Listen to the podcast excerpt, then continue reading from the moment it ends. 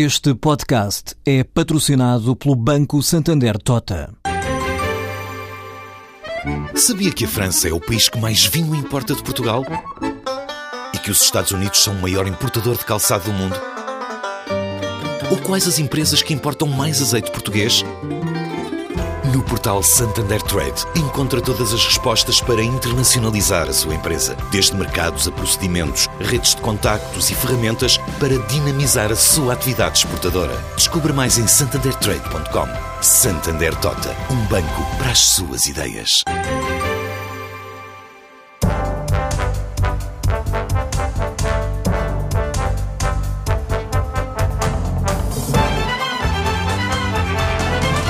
Tem 52 anos, é formada em Economia pela London School of Economics, fez um MBA pela Universidade Nova de Lisboa e passou por várias empresas. Em 2005 foi presidente da Comissão Executiva da Compal e da Nutricafés, onde trabalhou com o Ministro da Economia António Pires de Lima.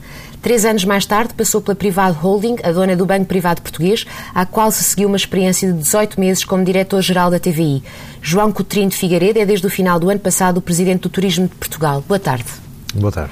2013 foi o melhor ano de sempre do turismo em Portugal, com dois recordes atingidos, um ao nível do número de hóspedes e outro no número de dormidas. Como é que está a correr 2014? Uh, é possível uh, superarmos ainda 2013? Eu acho que não só é possível, como é provável, que os dados que dispomos a esta data. Arrancámos o ano com um ritmo de crescimento similar ao que concluímos em 2013, que em crescemos quer em hóspedes, quer em dormidas, quer em receitas, na casa dos 8%. E nestes primeiros 3, 4 meses do ano, já temos dados oficiais até março, estamos a crescer 6. Mas chama a atenção de que o ano passado tivemos Páscoa no primeiro trimestre, este ano não tivemos Páscoa em abril e, portanto, o, a comparação mais fidedigna será feita no quadrimestre, portanto, no final deste, do, do mês de abril teremos dados dentro de poucas semanas e nessa altura penso que registaremos uh, crescimentos até uh, final de abril iguais ou superiores àqueles que tivemos em 2013. Portanto, sim, é possível não só superar os números de 2013, como manter uma taxa de crescimento pelo menos igual à que tivemos no ano passado. E como, uh, considerando que em 2013 tanto Portugal como a Europa estavam a passar por uma crise muito grave e mesmo a recuperação sentida em 2014 ainda é muito tenue, a que é que se deve uh, este, estes valores recorde que atingimos em 2013 e que superaremos em 2014? Em linguagem comercial, o que nós estamos a fazer é ganhar cota, ou seja, nós estamos mais atraentes em termos relativos do que os mercados que são concorrentes. Portanto, não dependemos para crescer apenas do crescimento do mercado turístico global, eh, basta que consigamos ir ganhando cota aos nossos concorrentes. Eh, e isso tem acontecido. Portanto, fruto de um trabalho que não é só de agora, é um trabalho consistente de algum tempo a esta parte e que tem conseguido posicionar Portugal como um destino turístico que, de facto, tem muito. Tornámos mais competitivos Tornamos do que os mercados com quem concorremos? E aqui a competitividade tem sempre dois aspectos. É aquilo que estamos a oferecer e as condições a que estamos a oferecer. Podemos melhorar a competitividade de uma de duas maneiras. Ou reduzimos os preços das coisas que estamos a oferecer ou aumentamos o conteúdo e a qualidade daquilo que estamos a oferecer. Eu acho que temos feito sobretudo a segunda. Temos aumentado muito, não só aquilo que intrinsecamente estamos a oferecer, mas eu acho que é um trabalho também importante que tem sido feito para melhorar a percepção daquilo que estamos a oferecer. As pessoas hoje valorizam mais aquilo que Portugal sempre teve. Uh, nós temos a sorte de ter um destino turístico de per si belíssimo. Temos também, e já não a sorte, mas o mérito de ter um conjunto de entidades, quer no setor público, quer no setor privado, que têm sido muito resilientes e temos finalmente talvez o ponto mais distintivo de todos e que agora é muito mais valorizado. Temos uma população que sabe receber como ninguém.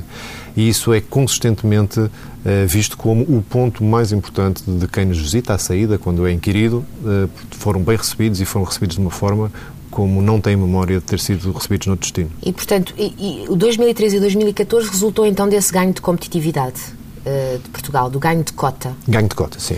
Portugal é um dos países em que o turismo mais contribui para a economia. Uh, 9,2% do PIB em 2010, 8, mais de 8% do emprego uh, e mais de 14% das exportações totais.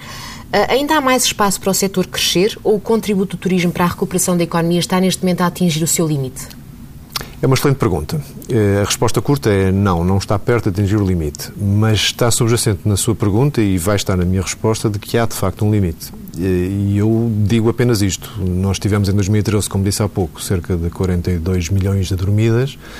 Um, e acho que têm todos os que nos estão a ouvir a noção de que se estivéssemos a vender 100 milhões de dormidas, não só estaríamos perante um cenário de crescimento difícil, mas não estaríamos já a vender o mesmo destino. Portugal, com 100 milhões de turistas, não teria as mesmas uh, características, não teria os mesmos atrativos que tem vendendo as dormidas que hoje vende. Portanto, eu não sei se o limite do crescimento vai estar nestes 100 milhões, nos 90, nos 80, é algo difícil de definir à partida, porque temos ainda certamente muita margem para crescer durante muitos e bons anos, mas temos de preparar já a vaga seguinte, que não será de crescimento de quantidade, mas sim de aumento do número médio de dias de estadia, do gasto médio por dia, etc., de qualificação daquilo que vierem ser as dormidas que, que cativarmos. E é, e é nesse, nessa preparação também que uma Autoridade Nacional de Turismo, como o Turismo de Portugal, tem que estar uh, muito atento e, e, e, já a preparar. Há pouco falámos da hospitalidade dos portugueses. Há, mais ou menos um ano, o seu antecessor lançou uma campanha que foi alvo de muitas críticas.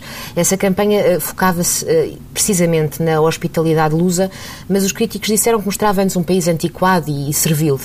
Um, atualmente, uh, portanto, essa campanha contrasta com outra mais recente e já da sua, enquanto Presidente do Turismo de Portugal, um, com o surfista havaiano Garrett McNamara para promover Portugal enquanto destino de surf. Este é um sinal de mudança na promoção do país. Uh, que imagem que queremos vender do país? Eu, eu queria dividir a resposta em vários níveis. Em primeiro lugar, e não é em defesa do meu antecessor, mas enfim, é, acho que é de mais alimentar a justiça, que o trabalho que foi feito anteriormente já vinha em linha com aquilo que está a ser feito hoje e que uh, esses críticos, que também não são muitos, mas têm alguma audiência, que falam, eh, fazem equivaler a hospitalidade a servilismo, acho que estão a ser perfeitamente eh, eh, limitativos e restritivos da, da, da verdadeira interpretação que deve ser dada a esse facto.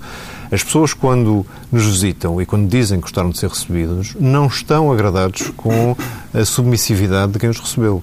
Estão agradados com a amizade, com a verdadeira abertura, com a genuína uh, gosto que, temos e demonstramos em receber pessoas. E os exemplos multiplicam-se. Todos nós temos exemplos, às vezes nós próprios fazemos, de ajudar pessoas que encontramos na rua, que vêm de outros destinos e que precisam de uma ajuda, e vamos muito para além do que seria eu diria, frequente encontrar noutros destinos e isso é que é hospitalidade. Não sei se a palavra está gasta ou não, mas tem pouco a ver com servilismo e tem muito a ver com abertura ao mundo e com genuína riqueza e calor humano. E acho que isso deve ser valorizado. Portanto, esses críticos têm toda a legitimidade de fazer as críticas que entenderem, mas são, são, é a minha modestíssima opinião, mas nesta qualidade são, não são muito relevantes. Relativamente àquilo que estamos a fazer agora, a segunda parte do, da, da, da, questão, e que quero separar também, é que a campanha com o surfista McNamara é apenas uma face visível de campanhas de promoção do turismo uh, em Portugal que vão muito para além do surf. Acontece que há um ano e meio esta parte tomámos a opção Uh, consciente, uh, não muito fácil, mas consciente, de concentrar boa parte do nosso investimento comunicacional no online. E o online, por definição, vê-se menos.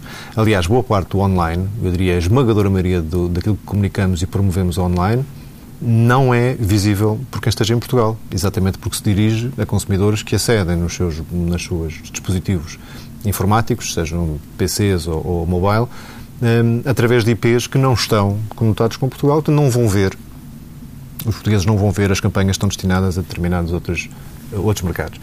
E, portanto, sim, o surf é importante, não só pelo, pelo mercado em si, que, enfim, tem uma importância, apesar de tudo, ainda pequena. O, o mercado de surfistas das várias idades na Europa não deve ultrapassar um milhão de pessoas e deslocam-se relativamente mais para fora da Europa do que para fazer surf na Europa. Mas o conjunto de valores e de e de, de, de, atributos que o surf comunica, nomeadamente à volta da Onda Grande da Nazaré e de outros spots que temos uh, em Portugal com muita atratividade, achámos que colava bem com a imagem que queríamos dar de Portugal. É Portanto, isso, é a imagem que se quer vender de Portugal neste É uma imagem que se quer vender e é uma imagem, sobretudo, que permite, e isso é importante também para o turismo de Portugal, que é uma autoridade nacional, o surf tem estas expressões mais conhecidas em algumas zonas do país, mas tem a possibilidade de ser praticado em praticamente toda a costa, de norte a sul e ao Algarve. Portanto, é, uma, é um produto, se quiser, que pode verdadeiramente ser vendido como produto nacional, embora tenha o seu, seu, seu, ponto de expansão, o seu foco de expansão a partir do, do Oeste. Mas não me respondeu à questão de que imagem é que queremos vender de Portugal?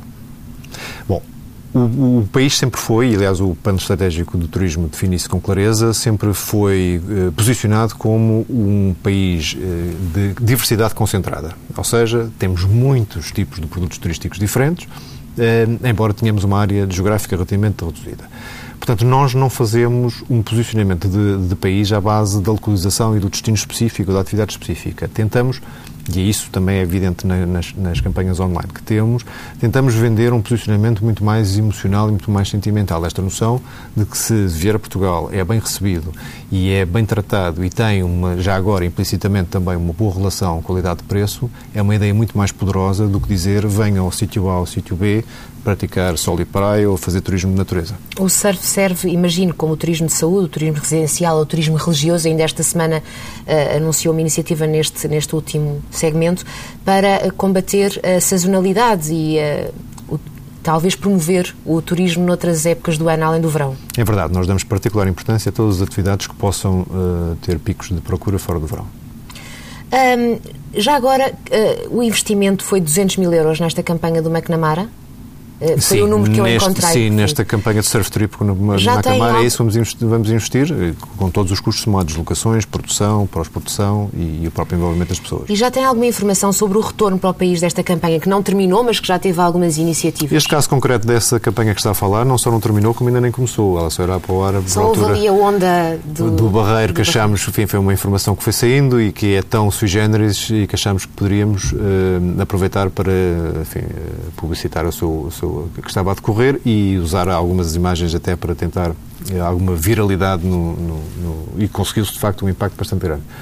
Um, e, e, nós temos, relativamente à, à, campanha do surf em geral, portanto, não só esta de, de surf trip deste ano, temos resultados muito positivos. Nós hoje somos reconhecidamente o destino número um de surf na Europa, coisa que há cinco anos atrás era. Reconhecidos por quem?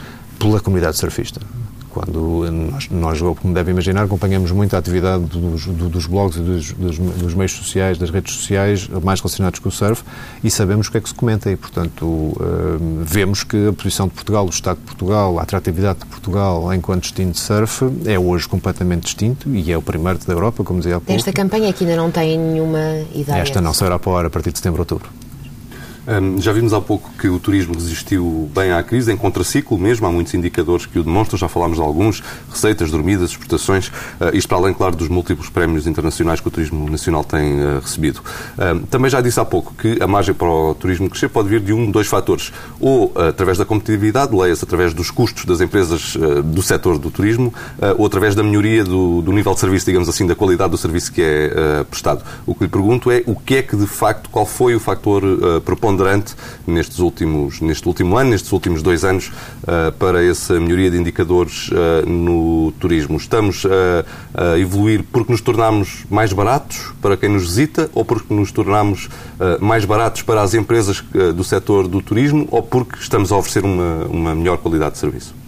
Eu acho que é claramente a segunda. Aliás, se não deixei isso claro há pouco, quero deixar bastante claro agora. Acho que claramente o que se está a passar é que nós estamos a oferecer mais qualidade no produto turístico que estamos a, a, a pôr no mercado e aqui a qualidade, como há pouco dizia, tanto pode ser aquela que intrinsecamente temos como aquela que é percebida. Eu acho que há componentes da nossa oferta que sempre estiveram lá e que agora são mais valorizados do que foram no passado. Mas isso também é trabalho.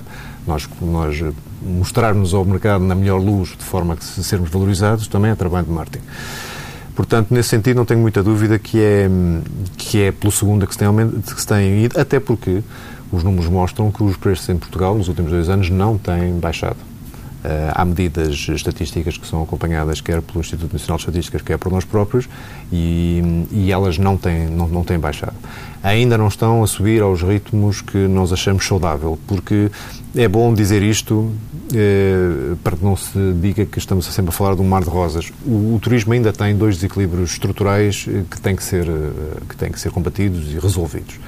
Um, Uh, esperemos que estes anos de 2013 a 2014 marquem o fim, mas tem sido um setor muito caracterizado pelos ciclos de que os americanos chamam boom and bust. Quando as coisas estão bem, toda a gente investe e oferece mais quando a oferta se mostra excessiva, toda a gente reduz preços para tentar manter algum, alguma cota e alguns não aguentam e fecham.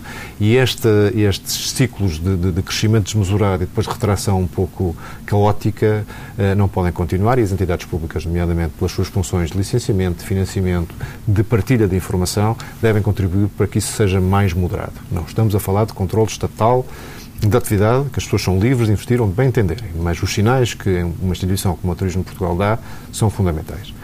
Portanto, esse é um desequilíbrio que estamos, estamos apostados em combater e gostaríamos de pensar, temos razões para pensar, que estes primeiros dois anos eh, que falei, 2013 a 2014, podem ser o princípio de um ciclo sustentado de crescimento e não de um destes ciclos de boom and bust. O segundo desequilíbrio, e portanto também é financeiro, é financeiro do ponto de vista do tecido empresarial que sustenta o turismo nas suas várias vertentes. Isto tem histórias que, se calhar, em alguns casos, não são muito diferentes da generalidade do tecido empresarial noutros setores, mas que no turismo se agravam um, pela natureza do investimento. Tem, normalmente, nos empreendimentos turísticos, uma componente imobiliária que é pesada e que faz com que, embora os, os, os negócios tenham em si taxas de rentabilidade que são interessantes, têm períodos de recuperação do investimento muito longos e, portanto, correm o risco de apanhar ciclos económicos diferentes, uhum. são mais suscetíveis, a, são mais vulneráveis, se quiser, às flutuações financeiras. Portanto, um, a existência de estruturas financeiras nas empresas turísticas que são uh, desequilibradas e que isso tem dificultado, uh, em alguns casos, que eles possam continuar a modernizar e qualificar. Quer dizer que estão, é o endividamento excessivo, há demasiado recurso ao crédito? Uh, o que é que quer dizer é exatamente comum, com isso? É comum à, à generalidade do tecido económico português, como eu dizia há pouco, mas isso não quer dizer que eh, possa haver de, de, de, da parte das pessoas outra alternativa que não seja continuar investir e a fazer e a corrigir a sua estrutura financeira. Um segundo problema é a questão da, do custo do, do, do, financiamento, provavelmente dito. Já não falo agora só dos meses mais recentes, onde esse, esse fator se, de alguma forma se atenuou um pouco, mas tem sido histórico que uh, o, o, excesso de, de, de, de, encargos financeiros tem prejudicado também a capacidade e parte da, parte da competitividade das empresas nacionais joga-se também, não é? Porque as empresas estrangeiras do mesmo setor concorrem com condições favoráveis em relação às nossas. É verdade. É verdade. E tem algumas, e tem algumas vantagens competitivas. E, em terceiro lugar, um outro problema endémico também, uh, e que é a falta de capital. Ou seja, é um problema espelho da, da falta de autonomia financeira que há bocado mencionávamos. De facto, este tipo de investimentos turísticos, pela sua duração, pela sua dimensão, recomendariam uma estrutura financeira muito mais uh, robusta, muito mais baseada em, em capitais próprios, no fundo. Mas há pouco dizia que os preços ainda não estavam a subir ao nível a que consideraria desejável. Tem alguma ideia eh, de qual tem sido a subida média dos preços uh, praticados e qual deveria, na sua opinião, ser o ritmo? Nós temos duas medidas que são interessantes. Há uma que é uh, comparar a venda, digamos, de um alojamento na mesma altura, no mesmo, no mesmo período, etc. E isso podemos dizer que temos, varia um pouco em, em função das regiões, evidentemente, mas temos tido crescimentos da casa entre os 3% e os 5% mas a medida mais correta do ponto de vista da rentabilidade das, das, dos empreendimentos não é o que, quando se vende cada, cada quarto, mas sim é quando se vende a média dos quartos que estão disponíveis, incluindo aqueles que acabam por estar sem ocupação. E nessa dimensão o crescimento é inferior. E é inferior porque também houve, vinha de trás, investimentos vinham de trás, ainda até ao, até ao meados de 2013, um aumento da oferta de quartos. Portanto, quando se divide o total das receitas obtidas claro. por um número de quartos maior, o crescimento não foi tão grande. Mesmo assim, houve crescimento em 2013, sobretudo na segunda metade do ano, coisa que já não existia há algum tempo. E é fundamental que o Turismo Portugal e outras instituições com responsabilidades na matéria contribuam para que a oferta não se massifique, ou não se massifique antes de tempo, portanto, consolidar a procura, reforçá-la, aumentá-la, para que, é que essa procura possa sustentar possa sustentar. E o ritmo de subida dos preços deveria estar Não é tanto o ritmo de subida que me preocupa, é o nível absoluto. É evidente, para chegar a um nível absoluto, partindo de onde partimos, vamos ter que ter um ritmo qualquer. Mas acho que para a qualidade de, para a qualidade de, de, de oferta turística que temos, eh, devíamos ter preços eh, acima do que temos hoje. Não consigo quantificar, porque o número que tenho de cabeça é, é uma média de muitas coisas diferentes, mas eh, devíamos ter um preço superior, merecemos ter um preço superior e tenho a certeza de que com aquilo que estamos a fazer aquilo que se está a registrar do ponto de vista da procura, vamos conseguir, vamos conseguir atingir paulatinamente. Portanto, isto não é o objetivo em si, não é aumentar preços, como dizia há pouco, o objetivo é é, é conseguir atingir um equilíbrio entre oferta e procura que seja saudável e que permita às empresas do setor voltar a investir e a requalificar e a modernizar as suas unidades sempre que seja necessário. Ah, já explicou então que na evolução do setor fica a dizer sobretudo a um aumento da qualidade do serviço que é prestado e não tanto a outros... Incluindo a percebida. Incluindo a percebida e não tanto a outros fatores, mas a verdade é que para a generalidade do setor um, do tecido económico nacional, não, não, apenas do turismo, mas incluindo também o turismo, uh, durante esta crise houve uh, muitos, uh, muitos custos que foram reduzidos, nomeadamente o custo salarial, que é sempre um dos custos mais importantes em qualquer empresa, e o turismo é certamente alheio a essa realidade. mas diria que no setor do turismo a redução, por exemplo, do custo salarial que aconteceu ao longo destes três anos não teve expressão, digamos assim, nos resultados finais? não, acho que, não, acho que não, não foi de longe o fator principal. Uhum. Aliás, as estruturas de, de pessoal das, dos empreendimentos turísticos têm alguma rigidez. Para um determinado nível de serviço, o número de pessoas envolvidas é bastante rígido e, portanto, não acho que isso tenha sido todo um fator de competitividade. Uhum.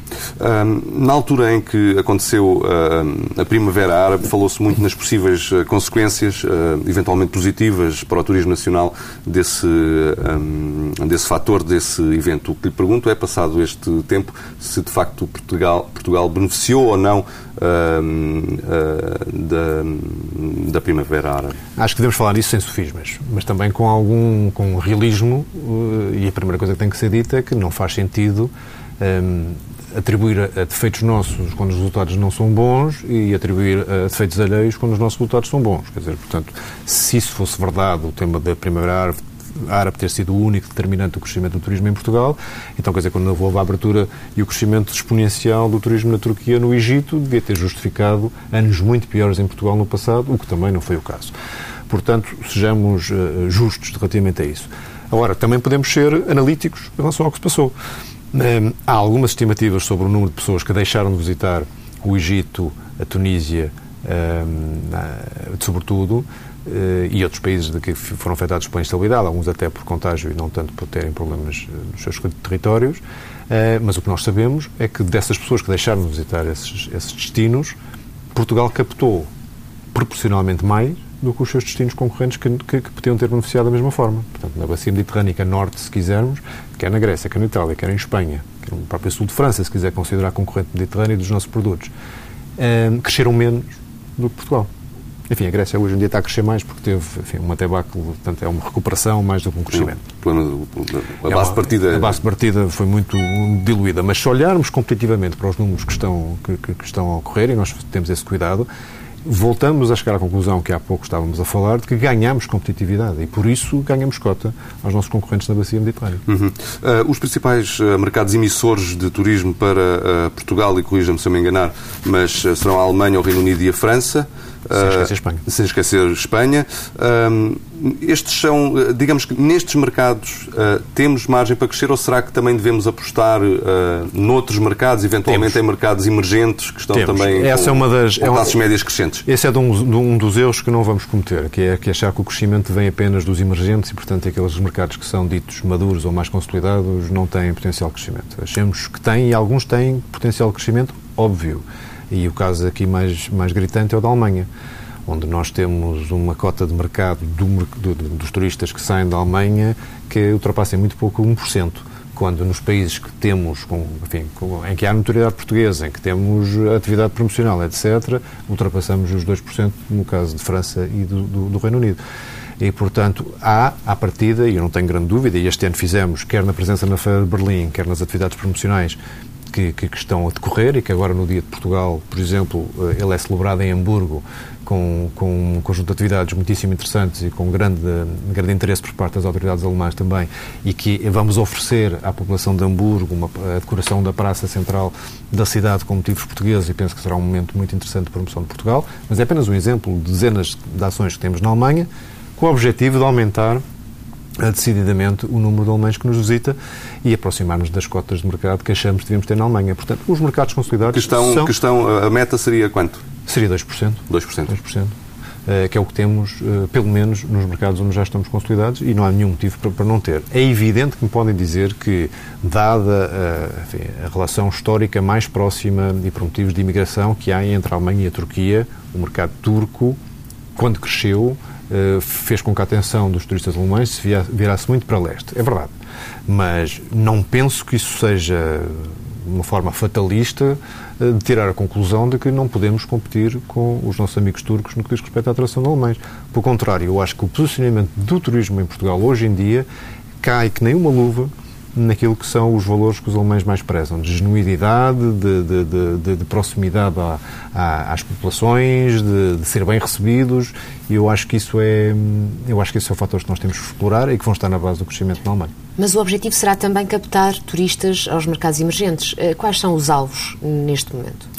Primeiro, explicar que nos mercados emergentes a noção não é ter em cada mercado emergente um futuro garantido mercado consolidado que essa é uma visão uh, demasiado voluntarista. Pode ser que daqui a uma década ou duas isso seja possível. A ideia é ter em meia dúzia de mercados emergentes sempre uma maioria deles que esteja a correr bem e a crescer porque são mercados que tipicamente um, conhecemos pior, que estão sujeitos a outras forças de concorrência ou de volatilidade ou até de, de situação política ou militar e, portanto, são, são, são uh, mercados de origem em que nós não podemos apostar, digamos, que estão, vão ter uma trajetória de crescimento estável. Portanto, este primeiro ponto de ordem, se quiser. Eu escolheria meia dúzia e eu elegeria, obviamente, a China, a Índia, uh, Israel, uh, o Canadá,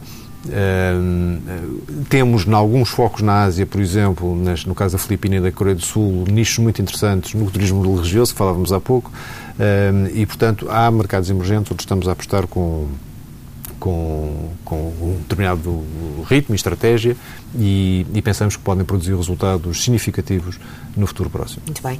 O turismo doméstico foi uma importante defesa no início da crise internacional, sobretudo no período entre 2008 e meados de 2010. Mas uh, ao longo da, do resgate em Portugal, uh, os portugueses perderam poder de compra uh, e muitos ficaram sem emprego. Isso levou a uma diminuição da proporção de turistas portugueses em relação aos estrangeiros. É verdade. Os, os, estrangeiros cresceram, cresceram até fortemente, e os portugueses decresceram nesses anos que falam. Esta tendência vai continuar em 2014 Essa tendência anos? já se inverteu.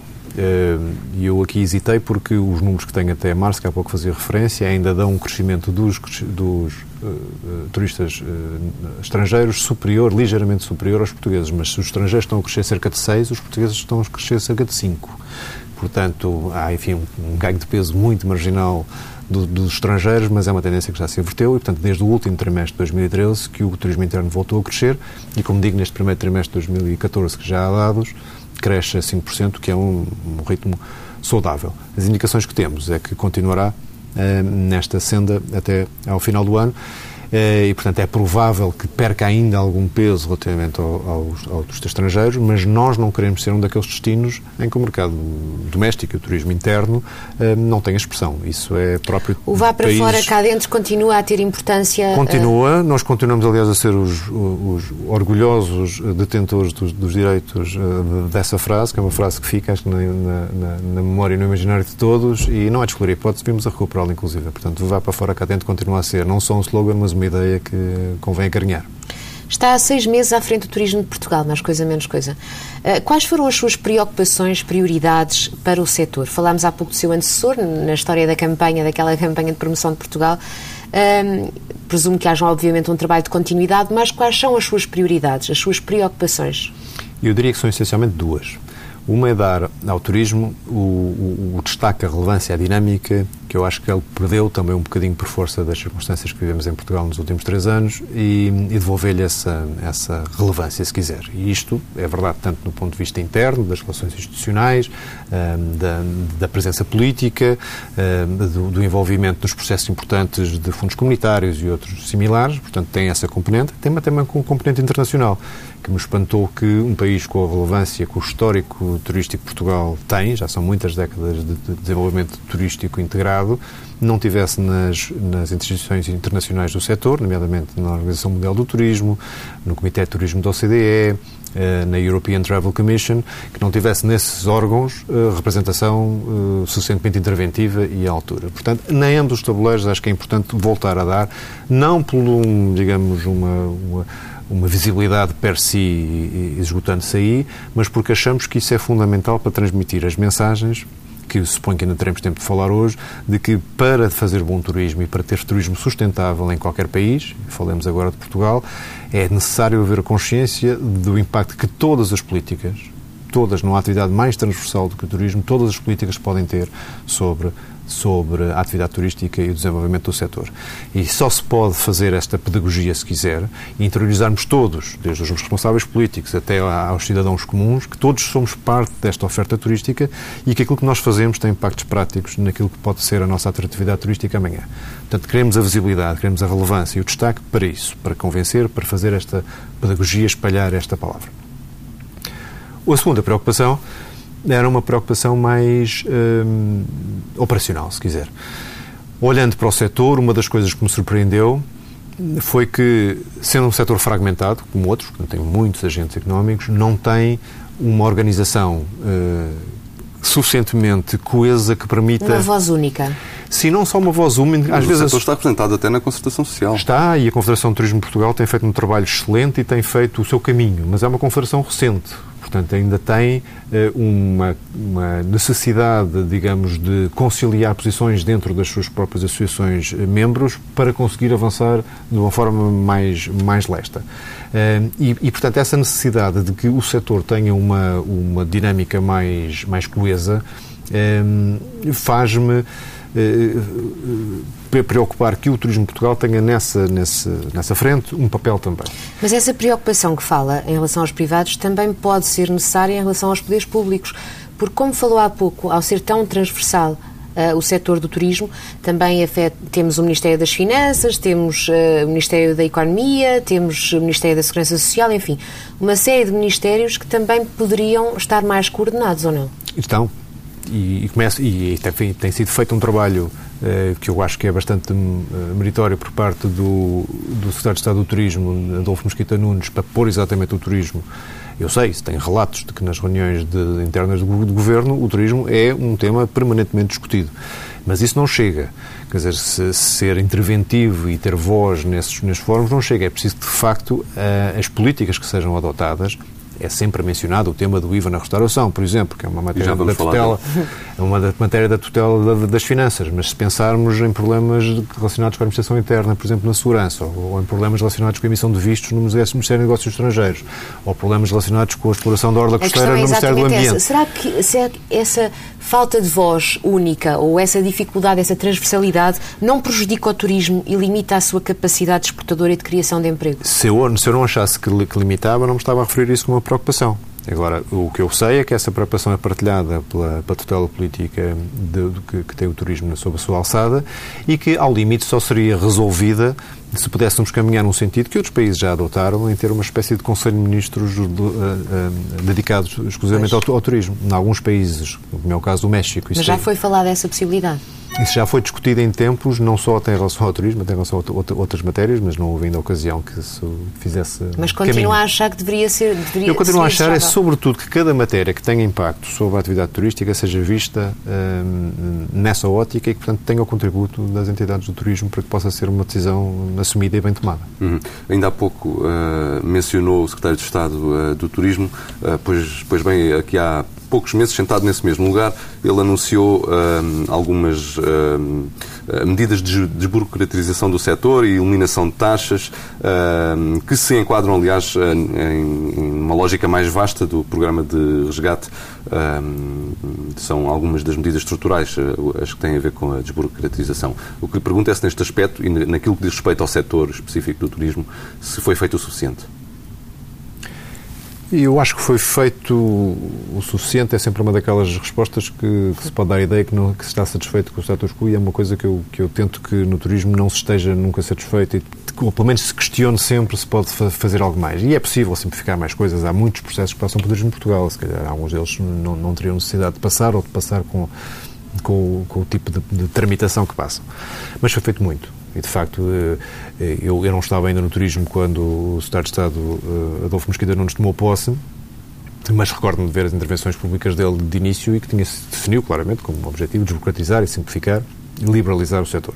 E acho que isso foi em grande medida conseguido, sendo certo que há diplomas que ainda estão em, em estudo e preparação, que ainda vão contribuir mais para essa, para essa dinâmica.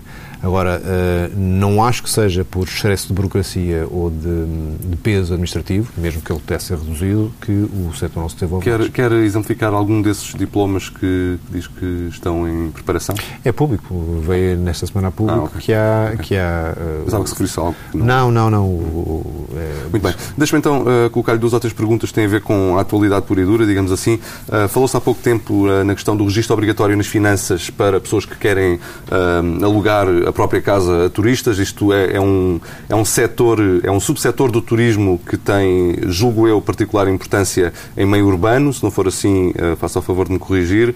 E é uma tendência que acontece a nível global, através dos alugueres, através da internet. Uh, este registro obrigatório nas finanças uh, não vai trazer consequências negativas para o turismo em Portugal? Aliás, para ser perfeitamente rigoroso, essa necessidade de obrigatoriedade já existe desde 2008 Portanto, o que está agora a pensar fazer é ordenar e simplificar, mais uma vez. Portanto, o registro eh, era um registro relativamente complexo. Hoje em dia, o que se está a discutir é que ele venha a poder ser feito nos balcões eletrónicos, nos balcões do empreendedor e por mera comunicação, portanto, ao turismo de Portugal. Uh, a partir desse momento, o que se está a fazer também é arrumar um pouco aquilo que ficou desarrumado quando se uh, eliminaram algumas figuras de empreendimentos, aqui há uns anos atrás, e que permitiu que hostels, por exemplo, ficassem ali um bocadinho na terra de ninguém que não são nem propriamente um alojamento local no sentido mais tradicional, eh, nem são empreendimentos turísticos.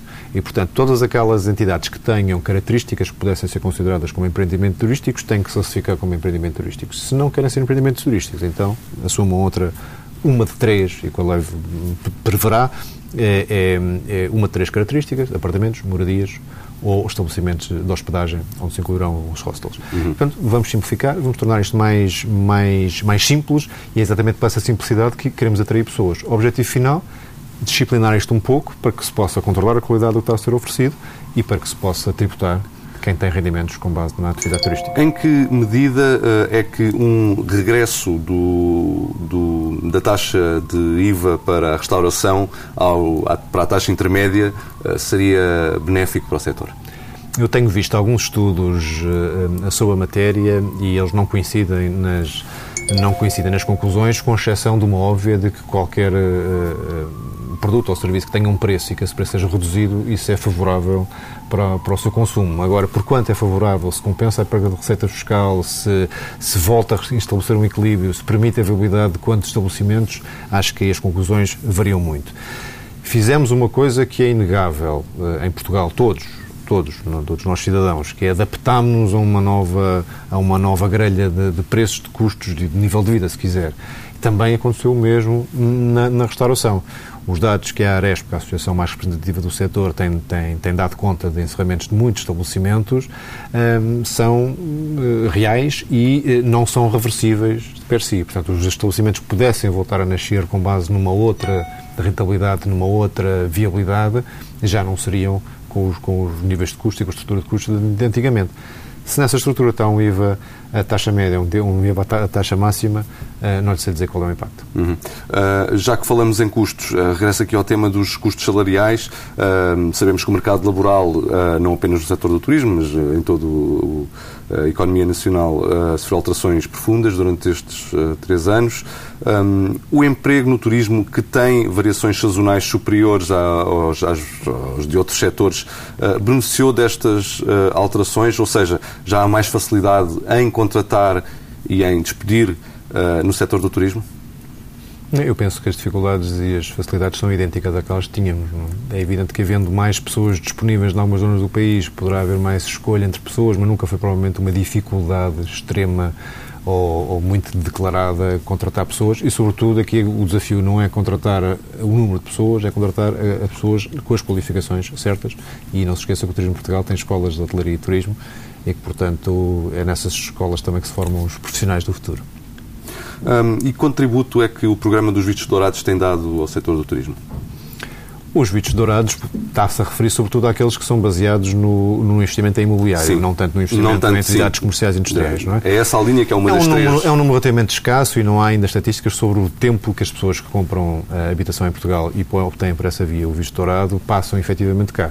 Uh, mas nós temos um programa, independentemente dos vistos dourados, bastante estruturado e com, com relativo sucesso na venda de segundas habitações para não residentes. Uh, e, e, portanto, sabemos que alguém que vive em Portugal 10, 11 meses por ano, com o seu agregado familiar, tem consumos e níveis de consumo uh, interessantes e que fazem mexer a agulha no, no global do, do, da estatística do, do, turismo. Nós estamos a chegar ao fim, mas só uma curiosidade: já sabe onde vai passar férias? Já, eu passo férias normalmente no Algarve e eu vou manter. João Coutinho Figueiredo, obrigado. Obrigado, senhor.